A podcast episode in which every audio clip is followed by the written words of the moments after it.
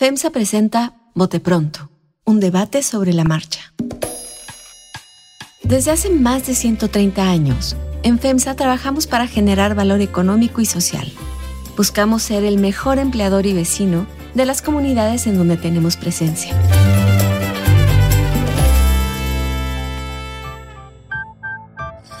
¿Qué tal? ¿Cómo están? Muy buenos días. Bienvenidos al Bote Pronto. ¿Cómo les va? Es martes, es martes de Bote Pronto. Saludo a Salvador Camarena. Salvador, ¿cómo estás? Bien, ¿cómo les va? Me va, a mí me va muy bien. ¿A ti, Carlos Heredia? ¿Cómo te va? A mí me va bien también porque estoy disfrutando la FIL de Guadalajara por vía remota. Como Claudia. como, como Claudia, dice María. Pero no por impedimento de ir, sino porque bueno, tenía que poner un examen, así que. Como Claudia dice. María Scherer, ¿cómo estás? Muy bien, Carlos, no tan bien como tú, pero bastante bien, me defiendo. O sea, todo el mundo quiere estar en la FIL. Pues vengan a la Sí, FIL, hombre. pues sí, nomás que tenía que poner un examen, así que. Ah, vengan, vengan a la Feria Internacional del Libro. El señor Camarena ya ha estado por acá. Este, y, aquí, y aquí estamos cubriendo la FIL.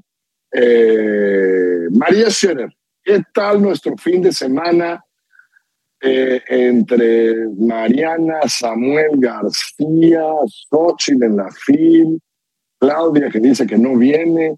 Este, en fin, a ver, déjame plantearlo así. Se están peleando ya todos, eso no está mal, ¿no? Se están peleando, dicen en Twitter, ¿no, María? Todo el mundo. Y bueno, y Fox ya no está en Twitter, cosa que todos agradecemos muchísimo. María, ¿cómo ves? Eh, pues sí, Carlos, ya, ya, ya se puso movidita. Yo decía la semana pasada que pues Xochitl, eh, bien o mal o estancada o no, estaba, tenía, eh, tenía digamos que un espacio para ella sola, que a partir de la entrada de Samuel, a pesar de las dudas que puede generar en algunos el papel que va a ser Movimiento Ciudadano, como a una persona que tengo aquí enfrente, Enfrente. eh, pues Xochitl iba a perder ese espacio en solitario, ¿no? Y, y esta, y esta carrera de tres, pues sí ha movido mucho las cosas, no, no en términos todavía de preferencias ni nada, pero está poniéndose por lo menos más, más, no, más interesante, eh, Carlos. Eh, Samuel Más divertida. más divertida, claro, mucho más divertida. Y además, ¿sabes? Sí creo que está, que, que está muy claro que va a haber un contraste eh, importante, por lo menos en las campañas, en términos de, de campaña mediática, de campaña en redes sociales y de spots. Y esa campaña, pues Movimiento Ciudadano, no de Samuel, ¿no? Pero Movimiento Ciudadano la hace bastante bien. Campaña de aire, que hoy, hoy leo que, que le llaman, ¿no? No es campaña territorial, campaña de aire. Pues esa, Movimiento Ciudadano, sí la hace, sí la hace más fresca, la hace más divertida y yo diría, me atrevería a decir, la hace mejor. La territorial sigue teniendo su importancia y ese no es el fuerte de, de MC. Pero bueno, ya estamos viendo una campaña, estamos viendo una campaña, punto. Eso, eso es un poco. Ahora, Carlos, eh, eh, Carlos Heredia, María plantea esta, esta pregunta que es interesante. Es decir, todo esto que estamos viendo que tiene que ver con medios de comunicación, redes sociales, esas broncas, ¿no?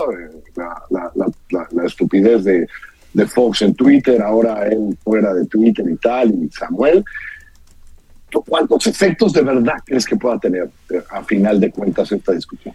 Bueno, pues O ese sea, es. o- o- ¿tiene, ese es- ¿tiene efectos más allá del debate o, o crees que va a tener otro tipo de efectos? Pues es una gran pregunta. Yo creo que de fondo todos queremos saber qué tanto la campaña de aire se refleja en votos en las urnas, contantes y sonantes, y qué tanto la campaña territorial, que estamos acostumbrados a verla como que es así, rinde más dividendos a la hora de las urnas, efectivamente lo es.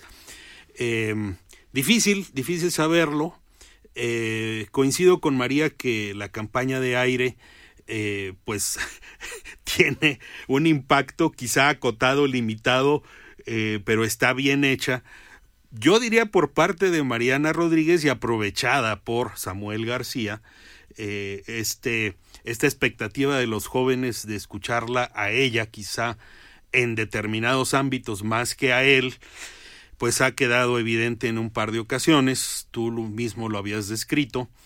Eh, y creo que eh, en los spots iniciales, en los mensajes, eh, se ven distintos grados de cuidado y de profesionalismo en las campañas. creo que hay una serie de electores que están esperando que eh, Xochitl recupere el, impacto de los de los spots iniciales, aunque con su auditorio le va bien, le va bien, yo la, veo eh, a ella desenvolverse eh, con soltura. Eh, en fin, sí se está poniendo más animada la cosa. En el caso de Claudia Sheinbaum, yo me sigo preguntando qué tanto, qué tanta soltura podrá tener en espacios no controlados, por ejemplo, el de la FIL, a la que decidió no asistir eh, en esta ocasión. Pero eh, de eso quería hablar con Salvador, porque Salvador estuvo hasta ayer en la noche aquí en la feria y, vimos el evento de Samuel, y vimos el evento de Xochitl, eh, etcétera. creo que, no sé, no sé tú cómo lo ves, Salvador, pero cometió un error, ¿no? Porque a todo el mundo en la fila reciben bastante bien, les va muy bien a todos en la fila, es, ¿no? Es decir, si no te preguntan sobre tus tres libros y, y, las riegas, la verdad es que los ambientes sí son de alguna manera controlados en términos de que quien va lo hace, ¿no? Cometió un error Claudia no viniendo para, para, para dar una mano para acá, Salvador. Desperdició una gran oportunidad de romper lo que acaba de decir Carlos Heredia, de romper esta idea que se ha venido afincando de que es una candidata en una vitrina. Una vitrina digital, si la queremos eh, en los spots muy cuidados, muy en una lógica de continuidad que ellos traen, o una vitrina, digamos, del meeting hipercontrolado con audiencias estrictamente morenistas, eh, cuando mucho petistas. Eh, y entonces no se sale de esos dos, eh, de esos dos espacios, de esos dos contextos. Porque además creo que es un error. la FIL nunca ha sido un territorio eh, sencillo porque es libre. Puede pasar cualquier cosa. Y Puch, tú y yo estábamos ahí esperando a Samuel eh, el otro día y dijimos, vamos a ver si se metió algún reventador. Un reventador, ¿eh? Ni siquiera una confabulación pensada en palacio. No, un reventador. Siempre hay. Siempre puede ocurrir. Y Qué bueno que lo cuentas, porque la verdad, eso nos decíamos todo el tiempo. Hijo, ¿habrán mandado a alguien a reventar esto? Y no, y no pasó, y no pasó con Xochitl, que también, y además, pues la gente que no ha tenido la oportunidad de ir a la FIL, por lo que sea, porque está muy lejos, porque su agenda no se lo permite, eh, la gente puede entrar a cualquiera de esos eventos literalmente si llega temprano. Es como la única condición por la cual te quedarías fuera. Si llegas tarde y el cupo de la sala está ya rebasado, no diría lleno, porque siempre queda como rebasado por la prensa y todos los invitados de los personajes. La verdad que no hay ningún, eh, ninguna aduana que franquear ahí. Y entonces Claudia refuerza el mensaje de lejanía frente a contextos que no controlen al 100%. Eso no está bien. Por otro lado, lo que se apreció con Samuel García es que había muy buena expectativa de alguna parte ahí de la gente que concurrió. También hablando de la presencia de su esposa, porque ellos son un binomio político, también hay que asumirlo así. Ellos son un binomio.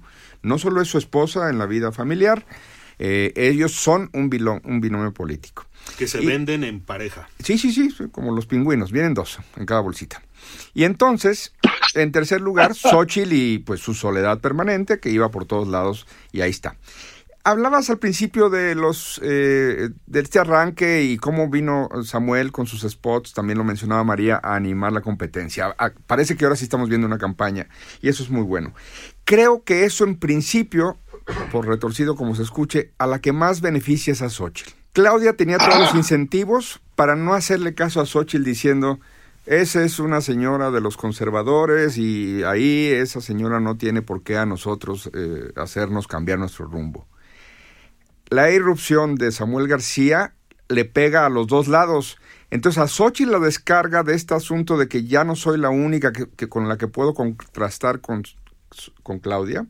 Y por otro lado, sí va a terminar, si las cosas siguen este eh, rumbo, forzando a Claudia a hacer cosas para responder específicamente y engancharse en una conversación que hoy por hoy no existe cada uno, Xochitl y Claudia, iban por sus carriles y Xochitl quería meterse al carril de Claudia y Claudia no la pelaba. Y además Claudia lo estaba haciendo correctamente. Si eres el número uno, la número uno en una competencia, ¿por qué vas a apelar a la número dos? Que además las encuestas dicen que ya llegamos al 123% de diferencia entre una y otra, porque ya pasó una semana desde la última vez que más o menos.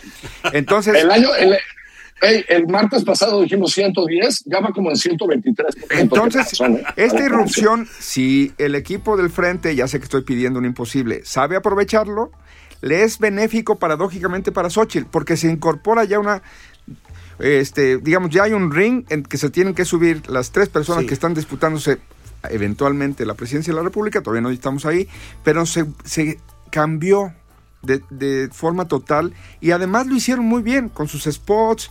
Eh, tú lo viste, Carlos, ahí en, en, la fila para entrar, cuando ya estaba rebasado el salón de, de que, donde estaba Samuel eh, hablándonos de federalismo. Mira que hay que tener arrestos para ir a Guadalajara a hablar de federalismo, ¿eh? Mira, se, puso los zapatos grandes. Pero bueno.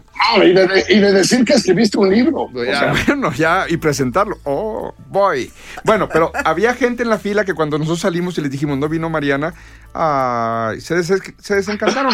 Porque el fenómeno político le incluye a ella y eso también le va a aportar mucha frescura, sin duda, en términos de redes sociales. Y termino. No pensemos que las redes sociales luego se quedan redes sociales. Creo que vamos a explorar, es muy prematuro, vamos a explorar esa conversación, cómo evoluciona. ¿Por qué? Pues porque toda la gente está en su celular y en esa otra red social en la que solemos no reparar suficiente, que es WhatsApp, se mandan y mandan videos como donde se compara Samuel García con la doctora Claudia Sheinbaum y dice a qué copiloto prefieren y él pone la música, el ambiente que va dentro del Tesla cuando van de Monterrey a Saltillo y ponen edición donde sale la soledad de Sheinbaum en las montañas de Sonora con un ruido de, y el contraste no puede ser más demoledor entre pues lo digamos sobrio del ambiente en, el auto de la doctora Sheinbaum y el desmadre a todo dar en el, en el Tesla. Déjame, déjame decir una cosa, Carlos. es que, yo no creo que, que Xochitl, como sea, como dice Salvador, sea beneficiada por la irrupción de Samuel, porque creo que justamente, por lo menos en parte su estrategia eh, o sus estrategas tenían la confianza de que faltaba el territorio del spot y del video en redes sociales. Entonces tú ves esa pieza de la que, de la que habla Salvador y una de las más recientes, la de las manos de Xochitl perdón, pero en esa carrera o, esa parte de la carrera, creo que se las van a comer. Yo, yo veo. Espérame, espérame. No sé. ¿Quién se, se van a comer a quién? O sea, a Xochitl. O sea, Xochitl no, no, no va adelante, digamos que ni en el territorio terrestre, perdón por la redundancia, ni en el territorio de los spots ya. O sea, creo que le están rebasando eh, en, los dos caminos, ¿no? Estos dos caminos que tienes que recorrer en paralelo para hacer una campaña exitosa, le están dejando atrás un candidato en una y, la, y, y otro en la otra. Carlos no sé por qué le conviene la irrupción. Mira, ustedes son los expertos en medios, pero eh, yo veo que Xochitl acaba de hacer una definición importante, sustantiva, eh, cuando dice vamos a sacar a los militares del tema de seguridad y del tema de obras, andar haciendo, de ser albañiles eh, eh, por todo el país. Em, en un momento en que todavía no se pueden hacer planteamientos programáticos sustantivos que llegará en la campaña, eh, ella ya puso el tema, vamos a ver qué tanto eco tiene, pero me parece que sí es un tema absolutamente sustantivo que, que, ya no va a soltar y que le puede rendir dividendos. Sí, es una, hay una sesión de campaña. Salvador, cierra. Eh, cierro una cosa sobre los spots. Cuesta trabajo pensar lo malo que son los spots de Xochitl, eh, por lo menos los del radio, donde vuelven a contar la historia de la gelatina. Pues, dos veces pensé que era eh, sarcasmo de la campaña de enfrente burlándose de un poco. No, según ellos es, es que no la conoce todavía el gran público y volvimos a repetir que ella vendía gelatina. Ahí sí le concedo a, María que tiene un punto. Va, si no mete el piecito rápido en ese, eh, en ese rubro, que en donde ya tenía algo de frescura, pero la perdió. Pero insisto, es una oportunidad la irrupción de Samuel para que las fichas se reacomoden. ¿Qué creo sobre lo de que dijo Carlos Heredia del militarismo? Yo creo que no. Dos razones. Uno, los, los, militares son muy populares y el estatismo es muy popular en este país. Entonces no creo que sinceramente, es muy preocupante el militarismo, muy preocupante, muy grave, muy delicado. Puede ser un paso sin retorno. No minimizo nada de eso. Solo pensando en términos de campaña, no creo que la campaña vaya a transitar por un sí o no a los militares.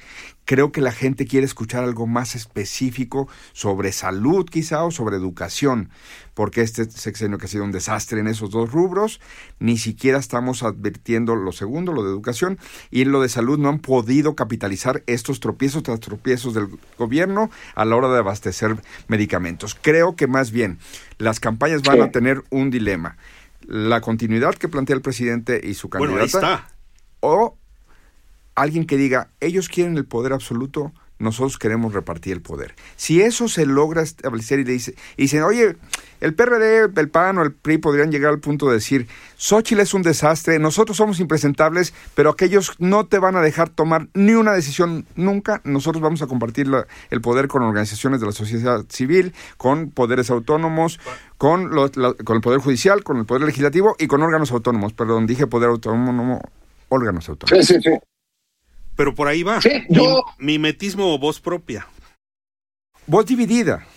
Bueno, dividida porque los temas son contenciosos. Sí, pero, pero Carlos, creo que un poco lo que dice Salvador es que, ni modo, este tema de los militares en donde Xochitl está bien, diciéndolo en términos de lo que uno cree, no sé cuánto impacto electoral tiene. A mí me parece muy bien lo que dijo Xochitl. Qué bueno que, no, híjole, no acabo de no acabo de dimensionar y creo que no impacta demasiado en términos de ir y votar, al final de cuentas. En fin. Bueno, me voy, los dejo. Eh, yo sí sigo en la fil, vamos a ver quién más llega. Este, a ver si Claudia viene al final o algo así. María, gracias. Gracias, Carlos. Gracias, Carlos. Pásala muy bien. Que te vea muy bien, Salvador. Por allá nos vemos. Sí, señor, como siempre. Esto es así como suena, esto es Bote Pronto.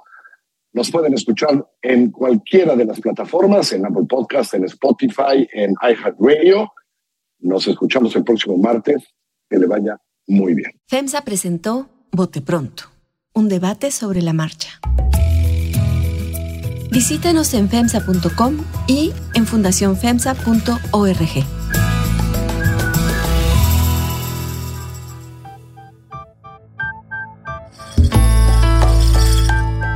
Así como suena y FEMSA presentaron Bote Pronto, un debate sobre la marcha. La dirección editorial es de María Scherer, la producción ejecutiva de Giselle Ibarra. Yo soy Carlos Puch, quien trabaja con todo este equipo, y le presento cada semana nuestras historias. Estamos en así como suena.mx, en Google Podcasts, en iTunes, en Spotify, en Deezer, en Amazon Music o allá donde usted escuche sus podcasts.